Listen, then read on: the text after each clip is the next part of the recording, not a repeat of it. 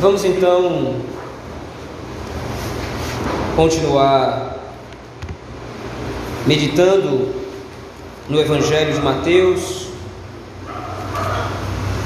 Por isso peço que você abra a sua Bíblia, por favor. Evangelho de Mateus, capítulo 5.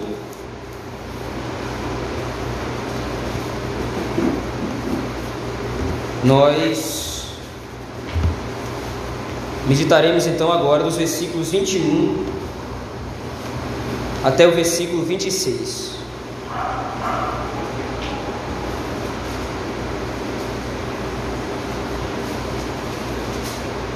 Mateus capítulo 21, capítulo 5, desculpa, versículo 21 ao 26. Assim diz o texto da palavra do Senhor: Ouvistes que foi dito aos antigos: Não matarás, e quem matar estará sujeito a julgamento. Eu, porém, vos digo que todo aquele que, sem motivo, se irá contra seu irmão, estará sujeito a julgamento. E quem proferir um insulto a seu irmão estará sujeito a julgamento no tribunal. E quem lhe chamar tolo estará sujeito ao inferno de fogo. Se, pois, ao trazeres ao altar a tua oferta, ali te lembrares de que teu irmão tem alguma coisa contra ti, deixa perante o altar a tua oferta Vai primeiro reconciliar-te com teu irmão e então, voltando, faze a tua oferta. Entra em acordo sem demora com teu adversário, enquanto estás com ele a caminho, para que o adversário não te entregue ao juiz, o juiz ao oficial de justiça e sejas recolhido à prisão. Em verdade te digo que não sairás dali enquanto não pagares o último centavo. Vamos orar ao Senhor nosso Deus, meus irmãos, nesse momento. Grandioso Pai, esta é a tua palavra. É a tua palavra que recebe a promessa de não voltar para ti vazia, antes cumprir todo o propósito para o qual foi enviada. E assim, ó Deus, te clamamos, cumpre a tua palavra nas nossas vidas, edificando-nos através da iluminação do Espírito por meio de Cristo Jesus para que entendamos a tua lei, entendamos a tua palavra e assim possamos te obedecer, Senhor. Edifica-nos, consola-nos, repreende-nos, para a tua honra e para a tua glória. Assim nós oramos no nome de Cristo, pelo poder do Espírito, a Deus o Pai. Amém. À luz do trecho anterior, meus irmãos, como nós vimos no domingo passado pela manhã, nós vimos que o Senhor Jesus Cristo se apresenta no Sermão do Monte como sendo aquele em quem a lei é cumprida e aquele que cumpre a lei. Nós vimos que essa perspectiva, ela tem essa duplicidade de entendimento, porque Cristo Jesus, ele é o verdadeiro Messias, ou ele é o Messias enviado da parte do Pai. Ou seja, toda a lei apontava para Cristo. Então Cristo é o cumprimento da lei no sentido de que é em Cristo Jesus que a obra de Deus ela é completada, ela é satisfeita. E nós vimos também que Cristo é o único que na condição de perfeito homem e perfeito Deus cumpre com satisfação ou satisfatoriamente a lei do Senhor. Com base nisso então agora o Senhor Jesus Cristo também se apresenta como o verdadeiro legislador, isto é, é Cristo quem interpreta corretamente a lei, aplicando a lei ao povo para que o povo entendesse a chegada do reino dos céus e aquilo que o reino dos céus exige dos seus agentes, dos seus participantes. Então, agora, a partir do versículo 21 até o final do capítulo de número 5, nós teremos então as exemplificações do Senhor Jesus Cristo com relação ao correto uso da lei. Você precisa se lembrar o Sermão do Monte, do capítulo 5 até o capítulo 7, é a fala do Senhor Jesus Cristo, onde ele vai interpretar a lei de maneira a corrigir a perspectiva falsa dos escribas e fariseus que estavam interpretando a lei no seu tempo. Então, o Sermão do Monte é uma antítese à pregação dos escribas e dos fariseus, porque estes homens entendiam a lei do Senhor de maneira equivocada tornando a lei um meio de salvação e por isso então distorcendo a compreensão da lei quanto à sua aplicabilidade ou à sua prática. Em primeiro lugar, então, a perspectiva dos escribas e fariseus, como nós vimos também no domingo passado, era o favorecimento pessoal através do legalismo. A compreensão dos escribas e fariseus era de que eles queriam, na verdade, se promover, ao invés de promover a glória de Deus, eles queriam se promover através de um código legalista. Ou seja, eles reduziam a lei de Deus no seu aspecto maior, na sua amplitude, para pontos específicos onde eles podiam cumprir a lei e assim serem vistos pelos homens e glorificados pelos homens. Mas então agora o Senhor Jesus Cristo vai fazer o contrário. Ele vai mostrar que a lei de Deus, como nós vimos, por exemplo, lá, a partir do versículo 16 do capítulo 5, a lei do Senhor serve para a glória de Deus, através das boas obras. Esse é o fim da lei, agora em Cristo Jesus. Olhando então agora para o versículo 21, o Senhor Jesus Cristo vai fazer a citação de um texto da lei, o texto de Êxodo, capítulo 20, onde ele diz: Ouvistes que foi dito aos antigos: Não, não matarás. E aí então, logo após isso, ele faz a interpretação do texto de maneira expansiva, não é? Não matarás e quem matar estará sujeito a julgamento. Logo após o Senhor ter citado a lei, então, no versículo 22, ele interpela com a adversativa: Eu, porém, vos digo. Precisamos entender que quando o Senhor Jesus Cristo aqui diz Eu, porém, vos digo, ele não está contrastando a lei. Ele não está dando uma nova interpretação, como muitos poderiam sugerir. Mas ele está dizendo: Eu, porém, vos digo, porque a compreensão da lei que os escribas e fariseus tinham, como disse antes, ela é equivocada. Então, quando o Senhor Jesus Cristo diz: Ouvistes que foi dito aos antigos, ele está se reportando à lei de Moisés que foi promulgada no Sinai, lá em Êxodo capítulo 20. Mas quando ele diz: Quem matar estará sujeito a julgamento, isso é um resumo do que os escribas e fariseus entendiam como sendo a aplicação daquela lei. Então, para os escribas e fariseus, a única aplicabilidade da lei de Êxodo, no capítulo 20, o sexto mandamento, era não cometer homicídio.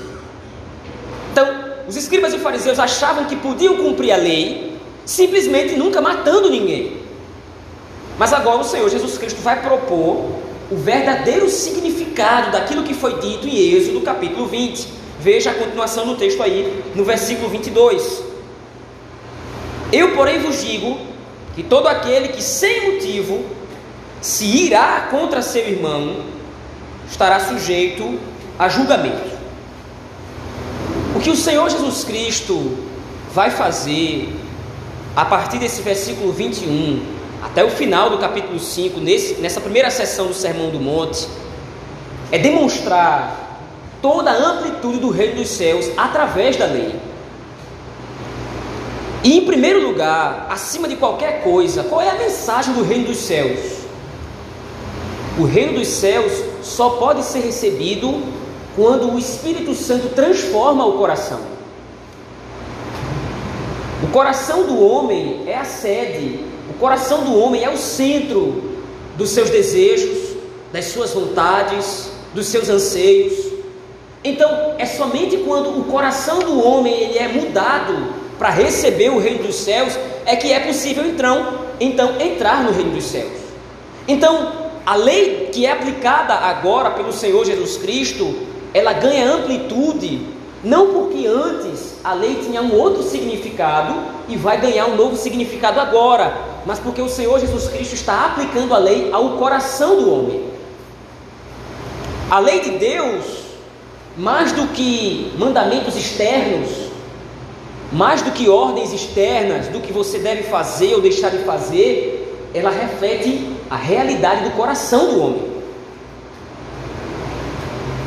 Quando alguém obedece à lei de Deus, de conformidade com a Escritura, quando alguém atende aos mandamentos do Senhor, está revelando que o seu coração foi transformado, que o seu coração foi modificado. Mas o contrário também é verdade. Aquele que rejeita a lei de Deus, aquele que se aparta da lei do Senhor, também demonstra a realidade do seu coração. E qual é a realidade? Que não foi alcançado pelo reino, que não foi transformado. E agora, veja, onde é que o Senhor Jesus Cristo está trabalhando, ou qual é a perspectiva do Senhor Jesus Cristo na aplicação do sexto mandamento? É no coração do homem. Os escribas e fariseus, mais uma vez eu repito isso, eles achavam que era possível cumprir o mandamento simplesmente por nunca ter matado ninguém. Eu nunca dei uma pedrada em ninguém, eu nunca esfaqueei ninguém, eu nunca empurrei ninguém é, ladeira abaixo de um prédio alto para matá-lo, eu nunca matei, nunca dei um tiro em ninguém, então eu sou um cumpridor da lei. E veja, a intenção do fariseu, quando ele diz que é cumpridor da lei, é simplesmente ele dizer que ele é perfeito. Mas quando o Senhor Jesus Cristo amplia ou revela verdadeiro, o verdadeiro alcance da lei, então as falhas do coração do homem começam a ser expostas. Porque o que é que o Senhor Jesus Cristo diz? Todo aquele que, se, que sem motivo se irá contra o seu irmão. Cristo não está trabalhando aqui na esfera da ação de matar propriamente dita. Cristo está trabalhando aqui a disposição do coração. E veja, a descrição do Senhor Jesus Cristo aqui, nesse versículo 22, também é uma gradação. Veja aí mais uma vez. A primeira atitude dessa escala é aquele que se irá contra o seu irmão sem motivo. Ele diz: estará sujeito a julgamento. Mas aí então ele sobe mais um nível. Aquele e quem proferir insulto a seu irmão estará sujeito a julgamento do tribunal. E quem lhe chamar tolo estará sujeito ao inferno de fogo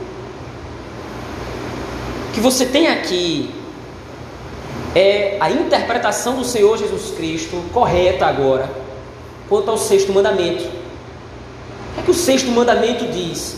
É simplesmente a é, é simplesmente evitar que eu mate alguém?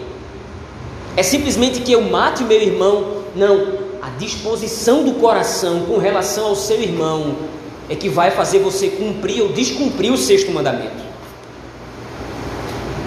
E aí então, qual é a ideia do Senhor Jesus Cristo aqui? Mais uma vez, ele faz uma escala, ele faz uma gradação. Primeiro eu me iro contra o meu irmão. Logo em seguida, eu, eu profiro um insulto contra o meu irmão. E por fim, então, aí o Senhor Jesus Cristo diz: E quem lhe chamar tolo? A palavra tolo que aparece aí no grego é a ideia de alguém sem cabeça ou alguém vazio na cabeça. Ou seja, quando alguém usava esse termo, estava desprezando alguém, estava desprezando o outro.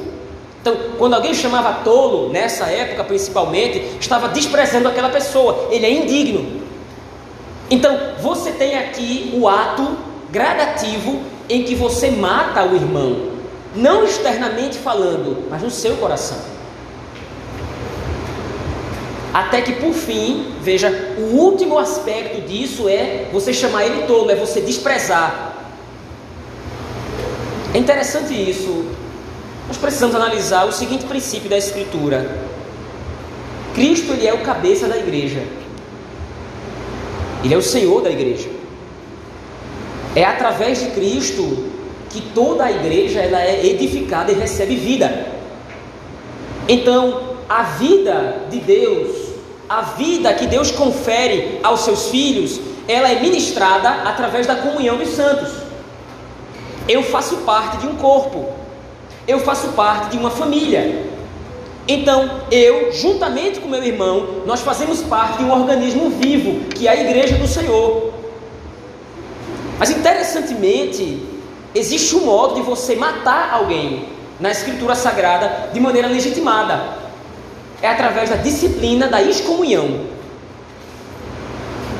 Através da excomunhão, o que significa a excomunhão? É você considerar a pessoa excomungada como morta, porque ela foi desligada do corpo, ela foi apartada do corpo, ela foi desconectada do corpo. Então, se é na igreja do Senhor, através da comunhão dos santos, que nós recebemos a vida, a partir do momento que alguém é desligado da comunhão, essa pessoa é considerada como morta. É claro que não finalmente, porque o Espírito pode agir no seu coração, trazendo-a de volta pelo arrependimento. Mas até que isso aconteça, então aquela pessoa é considerada como morta. Aí você veja, o princípio que o Senhor Jesus Cristo aqui trabalha é exatamente o mesmo, é a irmandade que proporciona a vida. Então, quando eu desprezo o meu irmão, eu estou me desligando do meu irmão, eu estou me desconectando dele. Quando eu insulto o meu irmão, quando com, ira no coração eu me iro contra o meu irmão, eu sinto ódio do meu irmão, raiva do meu irmão. Então, em primeiro lugar, eu nutro no meu coração o sentimento de desprezo. E aí, por fim, ou me encaminhando para isso, eu vou insultá-lo. E o insulto na escritura não é simplesmente você proferir algo contra. O insulto na escritura é você desconsiderar aquela pessoa. Quando eu deixo de olhar para o meu irmão como alguém que foi salvo em Cristo Jesus, quando eu deixo de ter o meu irmão em alta conta, quando eu deixo de ter alta consideração com relação ao meu irmão, eu estou insultando. E aí, por fim, eu desprezo o meu irmão. Em resumo, eu matei o meu irmão no meu coração. Veja, perceba a amplitude do que o Senhor Jesus Cristo está trabalhando aqui. O legalismo do escriba e do fariseu não davam atenção nem um pouco a esses critérios que o Senhor Jesus Cristo está trabalhando aqui. O amor ao irmão aqui é um amor falso, segundo os escribas e fariseus, porque é um amor parcial, é um amor partidário, ou seja, eu só amo meu irmão enquanto o meu irmão me beneficia de alguma forma. Eu só amo o meu irmão enquanto eu e o meu irmão mantemos o mesmo pensamento. E aqui o mesmo pensamento não é simplesmente aquele pensamento que o apóstolo Paulo fala na carta aos, aos Coríntios, aos Romanos. Pensem uniformemente no Senhor. Não, é quando meu irmão concorda comigo, eu concordo com meu irmão, então por isso eu vou amá-lo. Mas se há algum tipo de discordância, então eu me aparto do meu irmão. Isso é um amor falso. Isso é uma aparência de amor. Eu devo amar o meu irmão na sua completude. Eu não posso desprezá-lo. Eu preciso tê-lo em alta conta. Eu preciso realmente entender que o meu irmão é alguém importante. E veja, não é importante segundo o mundo, segundo a perspectiva antropocêntrica do mundo agora, mas o meu irmão é alguém por quem Cristo morreu. É alguém que recebeu a redenção em Cristo. Então, por causa disso, agora eu devo tê-lo em alta consideração. Eu devo amá-lo. Isso vai além dos atos externos que é o que o Senhor Jesus Cristo vai trabalhar em seguida. Veja aí o versículo 23. Depois de ter então interpretado corretamente a lei, demonstrando o que é o não matar, então o Senhor Jesus Cristo agora vai aplicar de maneira prática, vai fazer então um contraponto contra a doutrina dos escribas e fariseus. E aí, para isso, então, ele vai usar o costume do Antigo Testamento. Lembre-se, Cristo, até a sua morte e ressurreição, ele está vivendo sob o regime do Antigo Testamento. E aí então ele vai usar o versículo 23. Se, pois, ao trazeres ao altar a tua oferta, ali te lembrares de que teu irmão tem alguma coisa contra ti, deixa perante o altar a tua oferta, vai primeiro reconciliar-te com teu irmão e então, voltando, faze a tua oferta. Por que, que o Senhor Jesus Cristo está usando esse exemplo aqui? Que para o escriba e fariseu, essas considerações mais amplas da lei, elas eram desprezíveis. Porque amar o meu irmão no meu íntimo, no meu coração, não é algo que ninguém vê. Quando eu amo o meu irmão e intercedo por ele em oração, quando eu procuro saber como é que está o meu irmão, para que se de repente ele está com alguma necessidade, eu possa atendê-lo, essas coisas elas não aparecem, elas não são públicas, elas não são visíveis, elas são particulares, elas são privadas. Então ela não pode promover ninguém. Mas então o Senhor Jesus Cristo aqui coloca algo que é público. que é trazer a oferta para o altar. Nunca um escriba fariseu ia concordar com isso, porque para ele muito mais importante do que se reconciliar com o irmão é cumprir o rito externo da lei. Então, deixar a oferta no altar, interromper o sacrifício, se reconciliar com o irmão, primeiro, para depois voltar e então oferecer a oferta, isso era uma loucura para o escriba fariseu, porque ele estava interessado em aparecer, ele estava interessado em se exibir. Mas o que é que o Senhor Jesus Cristo enfatiza aqui? O rito da lei, sem a consideração correta dela, não serve de absolutamente nada. Você pode sacrificar mil bodes, você pode trazer aqui mil cordeiros e sacrificar os mil.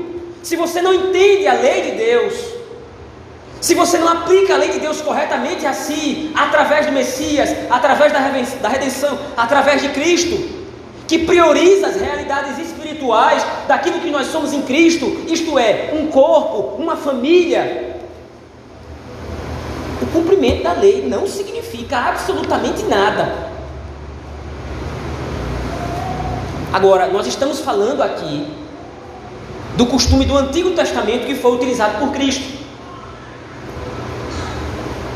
Como é que nós podemos aplicar isso para nós? Que nós não sacrificamos mais. Mas o ponto aqui é a prioridade do que o Senhor Jesus Cristo está trabalhando aqui é a minha consideração com relação ao meu irmão. Se eu deixo de ter esse sentimento de irmandade, se eu deixo de nutrir no meu coração o sentimento de que nós somos uma família, de que nós somos um corpo, se eu não amo o meu irmão, então, qualquer tipo de observação, qualquer tipo de prática externa é inútil.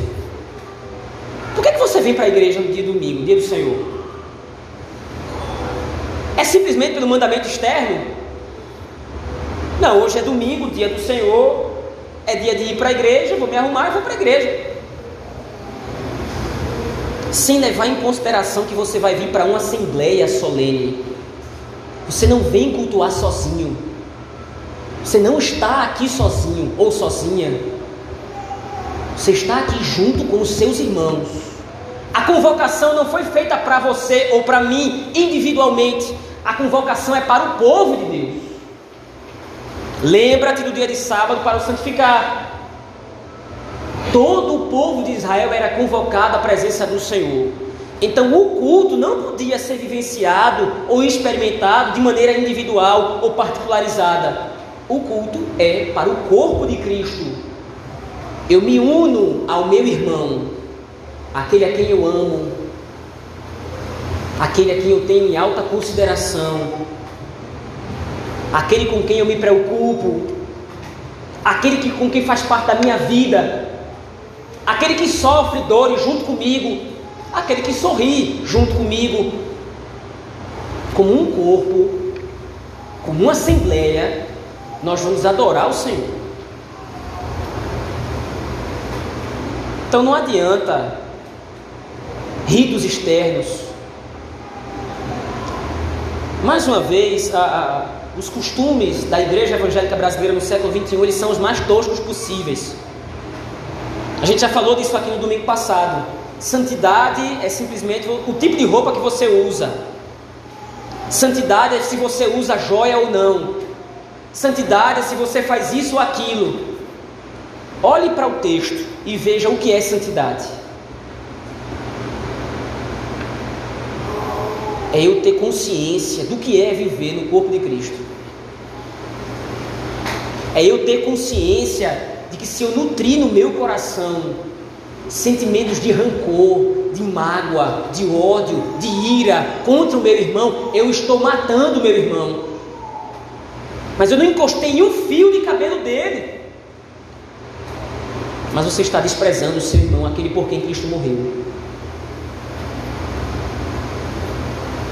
Mas veja, o texto continua. verso 25. O Senhor Jesus Cristo vai mais além. Agora, a perspectiva de Cristo não é aplicada somente aos irmãos, isto é, entenda, não é somente aqueles que estão ou que fazem parte do reino dos céus. não é somente aplicável àqueles que estão dentro da igreja, mas é aplicada inclusive para os de fora. Veja aí, versículo 25 e 26.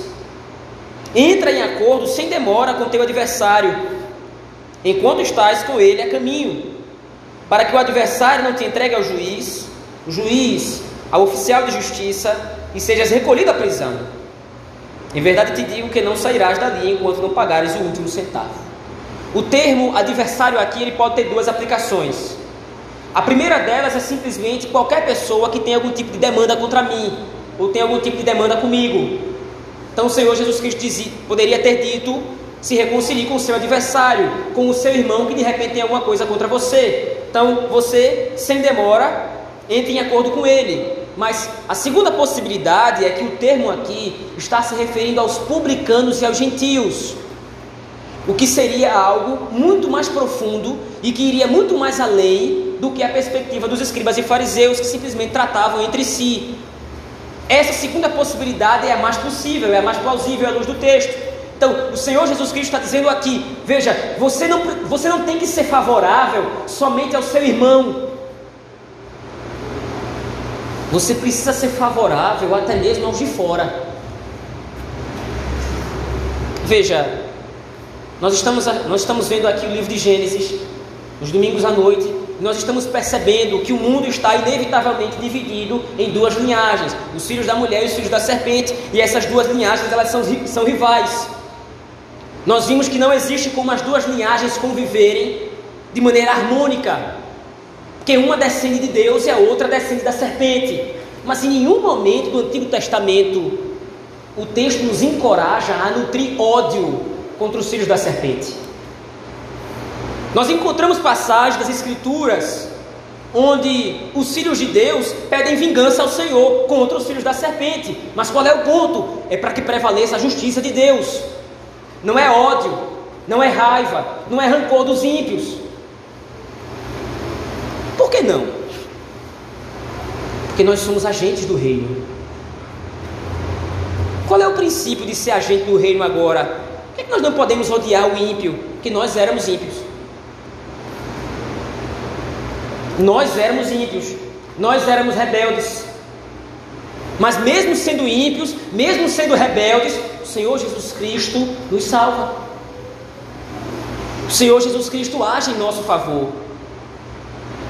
Então nós que éramos indignos, fomos alvos da misericórdia e da graça do Senhor. Por que nós desprezaríamos os de fora?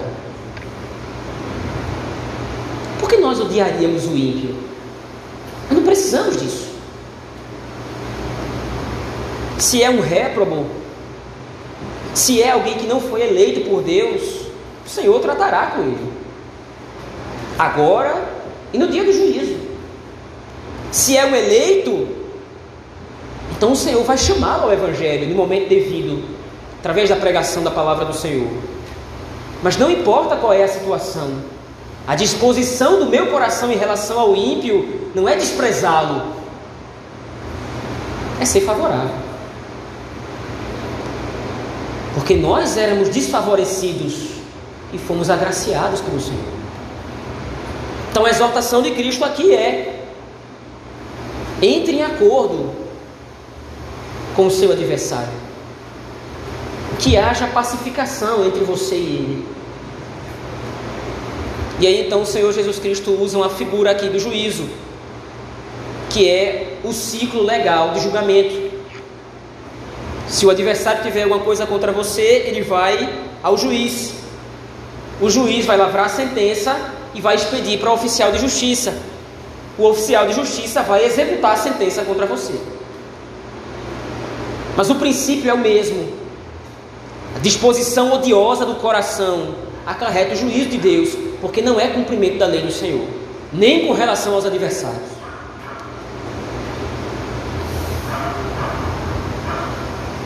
O trato de Jesus Cristo para com a lei, nesse texto, meus irmãos, é parte crucial do seu ministério porque Cristo tanto interpreta quanto cumpre a lei. E agora ele está interpretando a lei não para os de fora, ele está interpretando a lei para os seus discípulos, para as multidões, tendo em vista que no meio da multidão existem eleitos do Senhor. Qual é a interpretação do texto? O perdão e a reconciliação fazem parte da lei.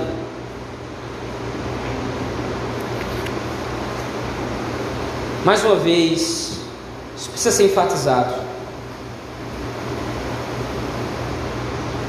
E talvez, particularmente falando, tudo que eu falei até aqui, se isso não for compreendido, é inútil. O modo como nós nos enxergamos uns aos outros, eu não estou falando para os de fora, eu estou falando para os daqui. O modo como nós nos enxergamos uns aos outros é parte crucial da saúde dessa igreja. O modo como eu trato o meu irmão, o modo como eu lido com o meu irmão, vendo nele alguém que foi redimido em Cristo e que deve ser alvo do meu amor, da minha dedicação.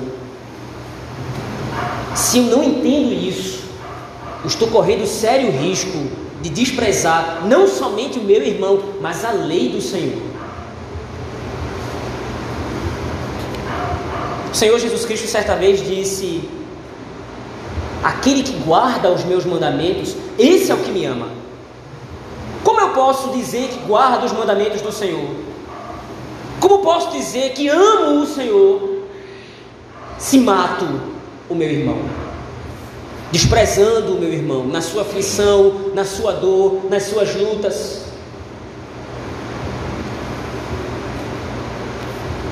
Interessante isso porque o conceito de igreja no nosso tempo é um conceito tão confuso. Você tem mega igrejas hoje, igrejas gigantescas, enormes, abarrotadas de pessoas que não se falaram uma única vez durante a semana inteira. Você tem multidões dentro das ditas igrejas hoje que não sabe nem o nome do irmão que está sentado do lado. Nós fazemos parte de um reino. Nós servimos ao Senhor, nós servimos a um rei. E o que é que esse Senhor, o que é que esse rei requer de nós? Que nos amemos uns aos outros. Mas a exemplificações de como é que nós amamos os nossos irmãos. E é a primeira aplicação que eu faço à luz desse texto. O Senhor Jesus Cristo aqui ele está interpretando o sexto mandamento: Não matarás. E o sexto mandamento, então, ele é por sua vez interpretado pelos nossos símbolos de fé. O Catecismo Maior de Westminster, na pergunta 135, pergunta: Quais são os deveres exigidos no sexto mandamento. Os deveres exigidos no sexto mandamento são todo o cuidado e todos os esforços legítimos para preservar a nossa vida e a dos outros. A resistência a todos os pensamentos e propósitos, com o controle de todas as paixões e a evitação de todas as ocasiões, tentações e práticas que tendem a tirar injustamente a vida de alguém. Mas mais especificamente, pergunta 135 do sexto mandamento responde que os deveres exigidos no sexto mandamento são os pensamentos caridosos, o amor, a compaixão, a mansidão, a bondade, comportamento e palavras pacíficas e brandas e corteses com relação ao próximo. Veja que o amor inclui muito mais do que um tapinha nas costas no final do culto. O sentimento favorável para com o irmão inclui muito mais do que simplesmente dizer da boca para fora que eu amo. Eu preciso ser paciente, eu preciso ser manso, eu preciso ser compassivo, eu preciso ser caridoso para com meu irmão, eu preciso me importar com ele. A vida dele está diretamente ligada à minha. O que acontece com ele interfere diretamente na minha vida. Talvez não no meu bolso, talvez não na minha saúde, mas na minha saúde espiritual, na minha vida como igreja do Senhor, na comunhão dos santos, o que acontece com meu irmão interfere na minha vida. Se meu irmão está mal, eu estou mal. Nós oramos aqui, domingo após domingo, por aqueles que não podem vir à igreja, porque estão doentes, enfermos. Qual é a razão dessa oração? É porque eu deixo de ser edificado de maneira melhor, mais abundante, quando o irmão meu não está aqui. Porque nós fazemos parte de um corpo. Uma parte do corpo não pode ser mais nutrida do que a outra. Uma parte do corpo, meu dedo não pode ser melhor nutrido do que minha unha, do que meu dedo do pé. Meu corpo inteiro, de modo uniforme, precisa ser nutrido para que haja saúde. Se há isolamento de uma parte, há necrose. E se há necrose, há morte do membro. Da mesma forma, usando essa analogia, da mesma forma acontece com a igreja do Senhor. Um membro desligado é um membro necrosando. O problema é que se o membro morre, o corpo sente.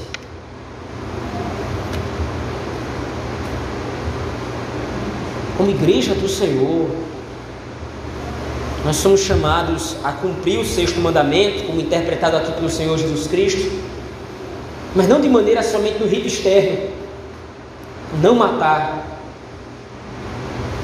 mas amar. Não é somente uma proibição, mas é um incentivo a uma ordem. Viver como igreja do Senhor. O legalista está pouco se lixando para isso aqui. Porque para o legalista o que importa é aparecer como santo, como justo, como correto. Então é por isso que ele se apega a normas e regrinhas. É por isso que ele precisa da santidade na roupa, é por isso, por isso que ele precisa da santidade na joia que deixa de vestir ou que veste. A verdadeira santidade está no modo como nós nos tratamos uns aos outros em Cristo Jesus.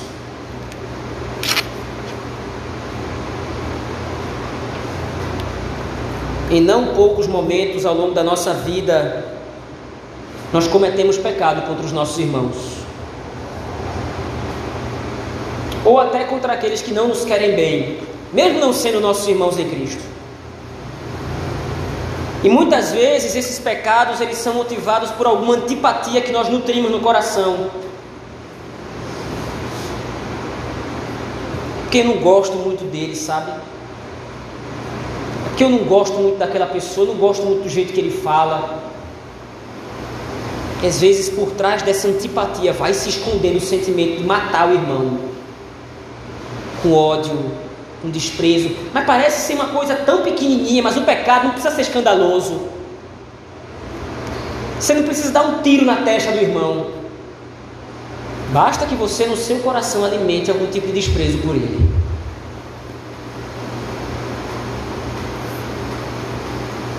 É observando a lei de Deus que nós compreendemos que nós devemos amar os nossos irmãos e uns aos outros, preservar suas imagens. Isso é muito sério. Às vezes nós participamos de conversas indecorosas com relação aos nossos irmãos, fofocas, disse-me disse, boatos, que são insustentáveis, mas nós estamos dando ouvido é contra o nosso irmão, difama o nosso irmão, mas nós estamos ali dando ouvidos, nós não estamos preservando a sua imagem. Você tem como provar isso? Posso dizer isso a ele? Não, veja bem, então não diga para mim. São pequenos atos, entende? Que demonstram qual é a nossa disposição do coração em relação ao nosso irmão e em relação à igreja do Senhor. Nós devemos então cultivar dentro de nós todo bom sentimento e toda boa disposição uns para com os outros, que essa é a vontade de Deus em Cristo Jesus. Concluindo aqui, meus irmãos, a lei do Senhor, quando é corretamente interpretada pelas leis de Cristo, nos abre um novo horizonte de como nós devemos servir o Senhor nosso Deus onde nós podemos contemplar nitidamente a vontade do Senhor para as nossas vidas. Os nossos irmãos Primeiro os daqui de dentro, depois os lá de fora, e até mesmo os nossos adversários devem ser alvos da graça de Deus em Cristo Jesus. A graça que nos transformou de inimigos para filhos, a graça que nos transformou de rebeldes em aliados, essa mesma graça deve emanar, deve partir de nós para com os nossos irmãos, para com os do mundo lá fora. O mundo deve ver que nós somos pessoas amorosas. Se serão alcançados pela graça de Deus em Cristo Jesus, chamando-os à fé, é outra história. Isso não é conosco. Não está na nossa alçada. É trabalho do Espírito. O Espírito faz o que quer, quando quer, na hora que quer. É Deus. Mas aquilo que tange a nossa responsabilidade, o amor, uns para com os outros, e até mesmo contra aqueles, ou a favor daqueles que nos aborrecem, que são contra nós, deve ser marca da igreja do Senhor. Nós possamos, meus irmãos, agir de acordo com o novo coração que nos foi dado. Não um coração de pedra que odeia e que mata, mas um coração de carne que ama e é gracioso em Cristo Jesus. Usemos esse coração para a glória de Deus. Vamos orar ao Senhor, meus irmãos. Bom Senhor, nós antes éramos inimigos, nós antes éramos adversários, nós antes, na nossa rebeldia, te fizemos mal, nós desprezamos o teu nome, fizemos pouco caso do Senhor, nos rebelamos contra a tua lei, contra o teu governo, contra a, teu, a tua soberania. Mas o Senhor, não olhando para as nossas ofensas, nos agraciou com Cristo e a obra da redenção. Onde abundou o pecado, superabundou a graça e o amor do Senhor. Nos ajuda, ó Deus, em Cristo Jesus, a cumprirmos o sexto mandamento e todos os outros nos ajuda a amar os nossos irmãos, a querer o bem.